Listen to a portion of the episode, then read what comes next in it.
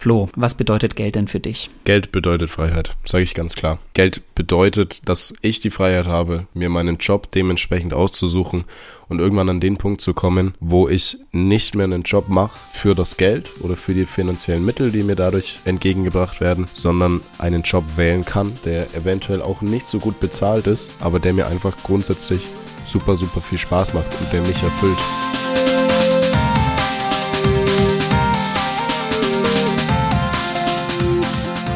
Hallo und herzlich willkommen zurück zu einer neuen Podcast-Folge und mit mir im Raum der Björn. Hallo. Hallo Flo. Hallo Björn, wie geht's dir? Mir geht's gut und wie geht's dir? Aber mir geht's auch sehr gut. Sind unsere ersten Podcast-Folgen jetzt halt online gegangen, also zum Zeitpunkt dieser Aufnahme gerade. Und ja, einige von euch haben bestimmt schon reingehört. Und wir haben eine kleine Bitte an euch, beziehungsweise möchten auch einfach euch auf etwas hinweisen. Ähm, lasst uns gerne Feedback und Kritik da. Schreibt uns da gerne über Instagram, weil nur mit konstruktiver Kritik und äh, Feedback werden wir besser. Und das ist ja unser Ziel, dass dieser Podcast immer, immer besser wird. Und das geht nur zusammen mit euch. Und werdet da auch ja so ein bisschen Teil dieses Podcasts und dieser Hörerschaft und arbeitet mit uns gerne an diesem Podcast, damit er immer besser wird. Wenn ihr auch Themen habt, über die ihr sehr gerne etwas hören möchtet, dann schreibt es uns einfach. Wir wollen euch mehr mit einbeziehen und dementsprechend da keine Angst vor haben, sondern einfach auf Instagram schreiben und äh, gerne Themenvorschläge äh, in den Raum setzen und wir geben unser Bestes, diese dann zu verwirklichen. Björn, Themenvorschlag für die heutige Folge. Geld. Thema, Thema Geld. Wir reden heute über Geld.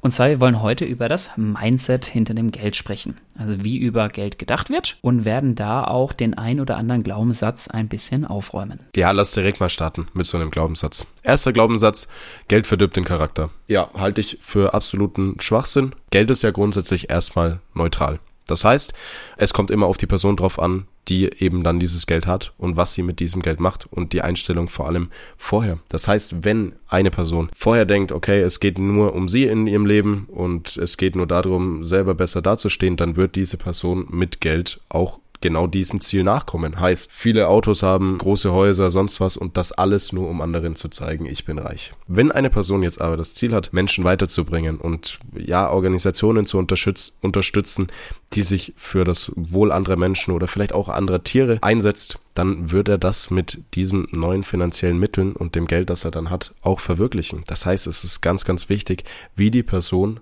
vorher denkt, beziehungsweise welche Ziele und welche Einstellung sie dazu hat. Genau, und deswegen auch äh, Thema Spenden.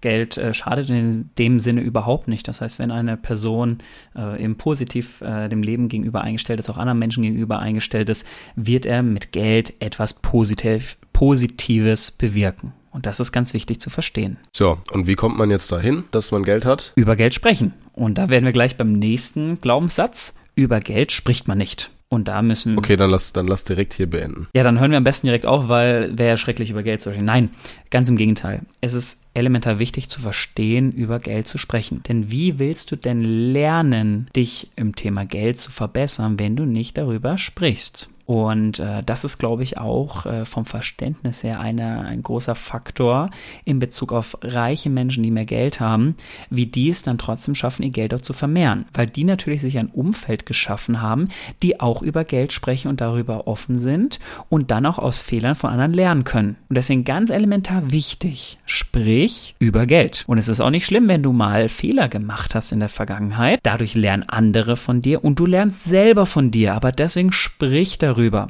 Denn dadurch hast du Chancen, wieder besser zu werden und noch finanziell unabhängiger zu werden und damit auch ein größeres Vermögen selber aufzubauen. Björn, ich würde jetzt gerne auch, ja, mich, oder ich würde jetzt auch gerne in Zukunft mehr Geld haben, ähm, aber sparen kann ich ja später immer noch. Oder? Ja, sparen kann ich später immer noch, der auch ein wundervoller Glaubenssatz. Ja, und äh, ja. ich, ich habe doch, ich habe doch gerade gar nichts zum Sparen. Oh ja, Gut, das, das impliziert, das das impliziert, dass du am Monatsende, beziehungsweise wenn deine Miete abgebucht wurde und du alle Ausgaben hast, dass du genau auf Null rauskommst. Ist das so? Also ich, ich schaue dann mal meine Kontoauszüge durch und da steht dann eine Null, weil alles ist ja so kalkuliert und ich habe überhaupt nichts zu sparen. Ist Quatsch. Ich glaube, oder ich setze einfach mal voraus, jeder hat was zu sparen. Beziehungsweise es ist wichtig, diesen Plan dahinter zu haben, okay, das und das kann ich sparen. Und ja, sparen kann ich später immer noch gut wenn du sagst, du kannst das oder du machst das dann später, dann okay. Bedenk aber nur, je früher du anfängst, desto höher beziehungsweise desto größer ist dann auch dein finanzieller Vorteil in der Zukunft beziehungsweise dann später, wenn du wenn du gespart hast. Und wir möchten euch da einfach mal was mitgeben beziehungsweise eine Art und Weise, das Ganze aufzustellen. Und das ist so ein kleiner, ja, so eine kleine Finanzübersicht. Wir machen das ganz gerne mit Excel, also wir fertigen eine Excel-Liste an und da wirst du dann einfach mal alles reinschreiben. Heißt dein Einkommen, deine Miet Mieteinnahmen, falls du Vermieter bist oder eventuell auch deine Mietausgaben. Da lässt du dann deine Versicherungen eintragen, Heißt, welche Versicherungen habe ich monatlich? Das darfst du auch dann gerne runterrechnen. Einige Versicherungen laufen ja über ein Jahr. Das heißt, rechne einfach mal runter, wie viel du im Monat dafür ausgibst. Da gehen dann beispielsweise auch Abos rein. Bei mir ist es beispielsweise Sky oder The Zone oder auch Netflix-Abo und Lebensunterhaltkosten. Und da sind dann eben ja Lebensmittel, Getränke, was du eben zum, zum Leben brauchst. Genau, und äh, da gilt es dann einfach auch mal zu hinterfragen, was brauchst du denn wirklich? Wenn dir nämlich dabei auffällt, ähm, ich selber habe selber gemerkt, dass ich gar gar nicht mehr so oft The Zone schaue und durfte dann trotzdem 30 Euro ja im Monat dafür zahlen. So, ich habe selber gemerkt, das bringt mir nichts, weil ich selber kaum schaue. Und äh, ich könnte ja auch einfach, wenn dann ein Spiel kommt, das mich interessiert, könnte ich auch einfach dann zu einem Freund gehen. Ähm, ich könnte irgendwo hingehen, wo dieses Spiel dann ausgestrahlt wird oder ich kaufe eben dieses einzelne Spiel. So. Und äh, ganz einfache Entscheidung dann. In dem Moment kündige ich das ganze Abo, spare mir damit 30 Euro im Monat, die ich dann wieder investieren kann, nämlich dann in dem Fall in die Börse. Börse, um dann langfristig Erfolg zu haben. Ja, aber Björn, ähm, Börse ist ja ein reines Glücksspiel. So. Warum, also, warum sollte ich dann in die Börse investieren oder in Aktien? Ja, dieser Glaubenssatz ist auch sehr spannend. Ähm, ja, wenn du auf einzelne Aktien setzt, dann ist es tatsächlich ein Glücksspiel. Jetzt gibt es äh, natürlich manche Finanzexperten oder Fondsmanager, die eben dann genau wissen, wo dieses Unternehmen auch immer hingehen soll und eben sagen, ja, du musst jetzt in diese Aktie hinein investieren, in dieses Unternehmen. Äh, ja, das ist aber ein reines Glücksspiel. Denn ganz wichtig zu verstehen, kein Mensch hat alle Informationen über dieses Unternehmen und vor allem nicht dieser Finanzexperte oder dieser Fondsmanager. Das heißt, er weiß nicht alle Faktoren, was innerhalb dieses Unternehmens passiert. Und selbst wenn er die hat, überschätzt er seine Informationen, denn er weiß ja auch nicht, was außerhalb passiert, was gerade eben die Konkurrenz macht. Und das, das zu verstehen, dass so viele Faktoren da reinspielen, das heißt, kein Mensch kann genau sagen, wo eine einzelne Aktie in der nächsten Zeit hingehen wird. Und wenn er dann doch richtig liegt, hat es nichts damit zu tun, dass dieser Mensch besonders gut äh, in diesem Thema ist, sondern weil er Glück hatte. Das ist übrigens allgemein das Faktor bei Experten, dass sie sich überschätzen, ihre eigenen Fähigkeiten. Und äh, ja, ich sag mal, der größte Teil basiert dann doch irgendwo auf dem Zufallprinzip. So ganz, ganz kleiner Einwurf. So, aber was kann man tun, um doch erfolgreich zu sein und eben das Ganze nicht zum Glücksspiel werden zu lassen? Indem man breit diversifiziert. Das heißt, ich baue mir ein ETF-Portfolio auf mit einem Depot und versuche dort ETFs zu holen, die möglichst viele Unternehmen abbilden, also möglichst viele Aktien enthalten haben. Und da gibt es unterschiedliche. Da haben wir zum Beispiel den MSCI World. Flo, wie viele Unternehmen sind im MSCI World? Äh, lass mich kurz nachschauen. Es sind 1600 Aktien bzw. Firmen aus insgesamt 23 Ländern der Welt und der Hauptschwerpunkt des MSCI World bzw. der Hauptanteil ist in den USA gelegen. Wichtig hierbei im MSCI World ist der Emerging Markets, also Länder wie, ähm, wie Brasilien, wie Indien, China, sind da, sind unterrepräsentiert. Dementsprechend ist es dann wichtig, wenn man darauf setzt, auch den Emerging Market abzubilden. Südafrika zum Beispiel. Um diesen äh, um diese Emerging Markets nun abzubilden, gibt es den MSCI, MSCI Emerging Market. Und äh, Flo, wie viel, wie viele Aktien sind denn hier enthalten? Es sind aktuell 1382 Aktien. Also ihr seht, das ist jetzt relativ breit auch diversifiziert. Dann haben wir noch den FTSE World. Das bildet sozusagen direkt die ganze Welt ab und hat dementsprechend auch die meisten ähm, Aktien enthalten. Genau, sind insgesamt 4100 Aktien aus der ganzen Welt. Wichtig ist nur, den Gesamtmarkt erstmal zu verstehen, dass grundsätzlich eine Gewichtung auf Amerika liegt. So, und jetzt sind wir wieder in dieser Challenge drin. Kein Mensch kann vorhersagen, wo wir uns irgendwann in 40, 50 Jahren befinden. Und deswegen ganz wichtig,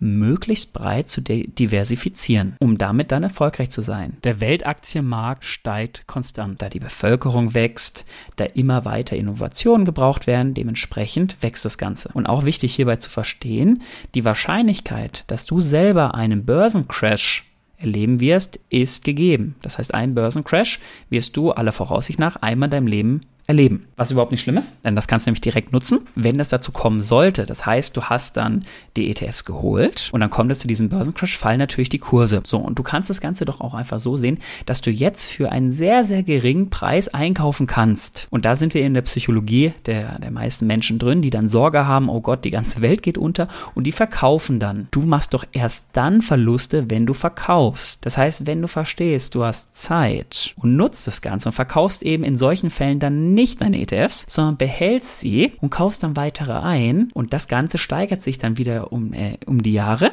Äh, Im Verhältnis jetzt der, der letzte, seit 1930 steigt der MSCI World um 7% im Schnitt und das ist natürlich dann recht spannend, dann um auch Finanzen dann aufzubauen. Und dabei ist zu betrachten, dass er in den ersten Jahren kann der MSCI World schwanken. Das heißt, du kannst auch Verluste machen damit, da er automatisch immer wieder schwanken wird. Wenn du ihn aber nicht verkaufst und hältst über eine konstant lange Zeit, das heißt, wir sprechen hier von 20 bis 30 Jahren, wirst du diese durchschnittlichen 7% erwirtschaften können und damit machst du dann Gewinne. Kurze Werbeunterbrechung in eigener Sache. Schön, dass du den Podcast bis hierhin gehört hast. Wenn dir der Podcast gefällt, dann folg uns gerne auf Apple Podcasts und auf Spotify und lass gerne auch eine Bewertung da.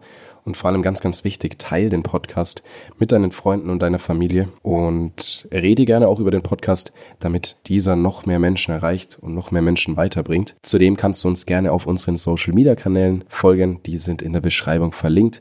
Und wenn du den Podcast hörst, dann darfst du uns auch gerne in deiner Instagram Story verlinken. Und jetzt wünsche ich dir noch ganz viel Spaß mit der weiteren Folge. Ja, aber warum sollte ich denn jetzt halt Finanzen aufbauen? Ich glaube, das ist eine, eine ganz grundlegende Frage, vor allem so langfristig, weil wir rechnen ja damit, dass wir dann in 40, 50 Jahren Zugriff haben. Wir geben euch mal so ein kleines Beispiel. Es gibt ja in Deutschland die Rente und da haben wir jetzt mal ein kleines Ren äh, Rentenrechenbeispiel durchgerechnet und werden euch da einfach mal ja so ein bisschen vor Augen führen, was ihr denn erwarten könnt also wir gehen mal davon aus, im Jahr 2022 verdient ihr brutto 3200 Euro. Und jetzt ist es ja so, dass sowohl Arbeitnehmer als auch Arbeitgeber eben Monat 9,3 Prozent eures Gehalts in die Rentenkasse einzahlen. Und ihr bekommt dann dafür einen Rentenpunkt im Jahr und ein Rentenpunkt heißt 36 Euro Rente im Monat. Wir rechnen das jetzt mal hoch auf 40 Jahre. Heißt, 40 Jahre gearbeitet mit eben dem Bruttolohn von 3200 Euro. Und siehe da, ihr bekommt dann eine satte Rente von 1440 Euro brutto. Brutto sagst du. Brutto. Was heißt das jetzt in dem eigentlichen Betrag, den du rauskriegst, also netto?